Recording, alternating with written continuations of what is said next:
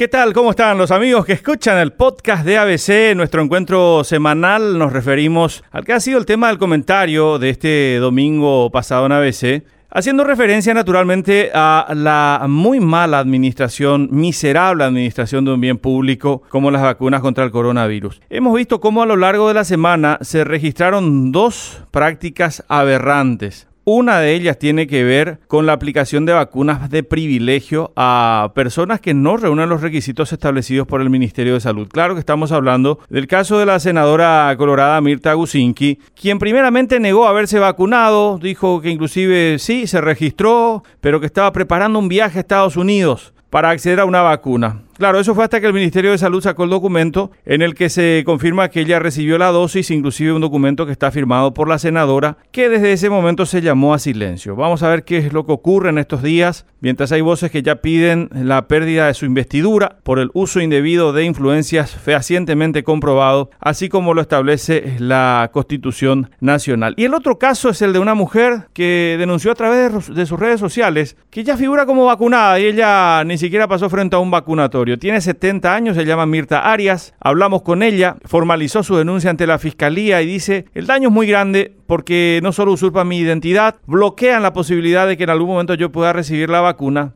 y también me deja muy mal parada frente a la gente como habiendo accedido a algo totalmente irregular. Claro, estos son los dos últimos casos que ya se vienen sumando a una serie de irregularidades, como por ejemplo el haber vacunado a funcionarios de centros de salud y de hospitales que no estaban todavía en la lista y que no estaban en la primera línea, pero que por una relación de amistad internamente recibieron esas dosis. Casos que le costaron los cargos a los directores de los hospitales de Caacupé y Guarambaré, pero hay muchos otros más que fueron denunciados y que en este momento están en esos interminables sumarios que el Estado paraguayo tiene la virtud de convertir en sachets de hielo porque se congelan de forma permanente. Y esto se agrega a muchas otras cosas. Denunciaban también en el hospital de Calle I de San Lorenzo que robaron 10 dosis de la vacuna. Convenientemente robaron un frasco conteniendo esas 10 dosis. Al menos esa fue la denuncia que se realizó luego de que la viceministra de Salud accedió al dato de que ya estaban ofreciendo esas vacunas a 350 mil guaraníes en un gimnasio. Y a partir de allí viene la denuncia. Dos personas fallecidas, fallecidas ya hace bastantes años, que figuran en la lista de personas vacunadas. Sí,